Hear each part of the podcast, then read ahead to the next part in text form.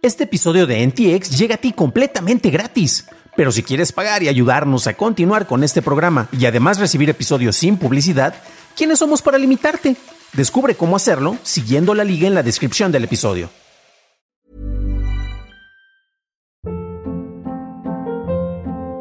Hold up. What was that? Boring. No flavor. That was as bad as those leftovers you ate all week. Kiki Palmer here, and it's time to say hello to something fresh and guilt-free. Hello Fresh. Jazz up dinner with pecan-crusted chicken or garlic butter shrimp scampi. Now that's music to my mouth. Hello Fresh. Let's get this dinner party started. Discover all the delicious possibilities at hellofresh.com.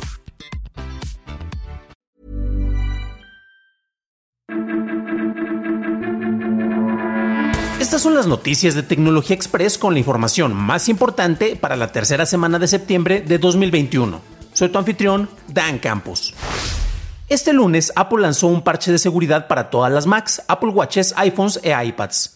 Apple acreditó a investigadores del Citizen Lab de la Universidad de Toronto por encontrar la vulnerabilidad de cero clic en iMessage, la cual fue supuestamente utilizada por el grupo NSO para infiltrar el celular de un activista con el software Pegasus. Xiaomi planea lanzar sus propios lentes inteligentes para competir con los Ray-Ban Stories de Facebook. Equipado con un procesador ARM de 4 núcleos y con Android, este dispositivo podrá tomar fotos con su cámara de 5 megapíxeles y además podrá mostrar notificaciones, mensajes y proveer datos de navegación, traducir textos en tiempo real e incluso hacer llamadas utilizando las bocinas y el micrófono del artilugio. Se espera que tenga un peso de 51 gramos, lo que lo vuelve ligeramente más pesado que los lentes inteligentes de Facebook. No se anunciaron ni fecha ni costo para los lentes todavía. Epic Games anunció que apelará la decisión de la juez de distrito de los Estados Unidos, Yvonne González Rogers, en la demanda de Epic contra Apple, la cual fue más favorable para Apple. Se espera que la Corte de Apelaciones se pronuncie sobre la definición por parte de la juez sobre el mercado en cuestión, ya que el mismo es definido de manera distinta por ambas compañías así como una posible clarificación del lenguaje usado en la orden judicial que requiere que Apple admita el uso de enlaces a formas alternativas de pago. Microsoft confirmó que lanzará la versión para consumidores de Office 2021 el próximo 5 de octubre, a la par de Windows 11. Esta versión será de pago único a diferencia de la versión de suscripción de Office 365. La compañía además presentó el canal de atención de Office a largo plazo, diseñado para clientes comerciales que no puedan actualizar su software de manera frecuente, el cual está disponible tanto en Windows como en macOS. Nintendo agregó soporte de audio vía Bluetooth al Switch en una actualización de software, con la cual permite la conexión de audífonos inalámbricos para escuchar el audio de la consola. El Switch podrá usar dos controles inalámbricos solamente cuando esté utilizando el audio vía Bluetooth y no permitirá el uso de micrófonos con este tipo de dispositivos.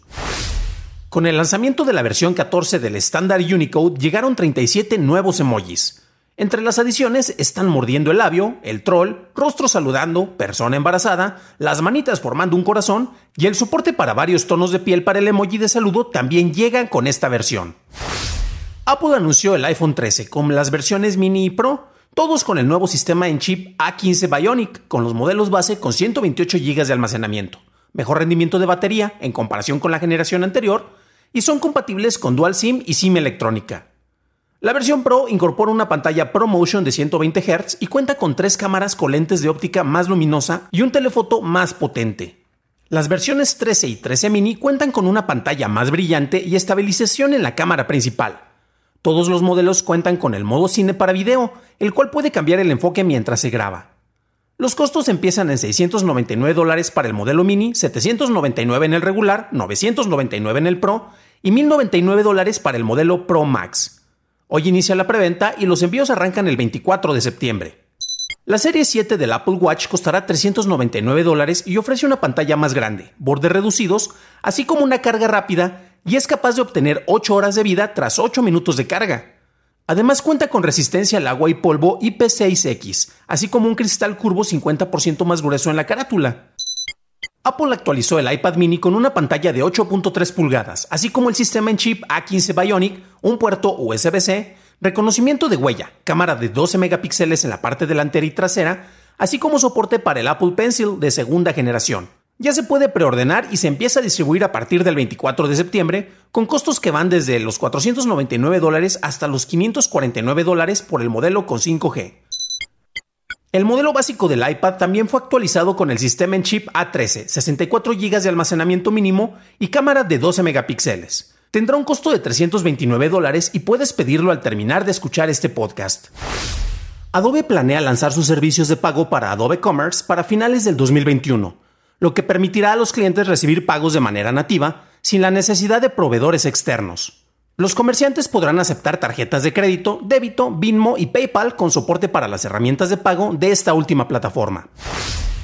Fuentes de protocolo comentaron que Google planea incorporar canales gratuitos de televisión a Google TV y que se encuentran en charlas para incorporar opciones gratuitas con publicidad para dichos canales. En los Chromecast, estos aparecerían en un menú dedicado a transmisiones en vivo y se presentaría a la par de los programas de señal abierta en televisiones inteligentes. Google podría tener acuerdos para incorporar las transmisiones este otoño, pero podría esperar a lanzar esta función con sus socios que fabriquen televisiones inteligentes para el 2022. En Estados Unidos, la Comisión Federal de Comercio votó 3 a 2 a favor de que las aplicaciones de salud estén sujetas a notificar la violación de seguridad de sus datos. Esta votación aclara que la Ley de Notificación de Infracciones de Salud de 2009 se aplica a dichas apps y requiere a los proveedores que manejan registros de salud el notificar a usuarios sobre accesos no autorizados. El inventor inglés Sir Clive Sinclair falleció a los 81 años. Sinclair fue el inventor de la serie de computadoras ZX, la cual fue la primera computadora casera diseñada para el público en general en Reino Unido, con un costo de menos de 100 libras esterlinas. Además, inventó vehículos eléctricos como el Sinclair C5 en 1985 y la bicicleta eléctrica Sinclair Psyche en 1992. Descansa en paz, príncipe electrónico. El pasado sábado 11 y domingo 12 de septiembre, el sistema de BBVA en México presentó fallas que hicieron que más de 24 millones de usuarios no pudieran hacer transacciones durante casi 20 horas. De acuerdo con el director de comunicación del banco, Jorge Terrazas, no hubo afectación en los datos y el problema fue ocasionado por un error interno al hacer una actualización del sistema. El banco podría recibir una sanción de hasta 12 millones de pesos por no contar con un servicio alterno y no restablecer el servicio en menos de una hora, que es lo que establece la ley. Para una discusión a fondo de las noticias tecnológicas del día, suscríbete a dailytechnewsshow.com, en donde también encontrarás las notas y ligas a las noticias. De parte de todos los miembros del equipo de Noticias de Tecnología Express, Daily Tech Headlines y DTNs, te deseamos un flamante fin de semana. Gracias por tu atención y estaremos escuchándonos en el próximo programa.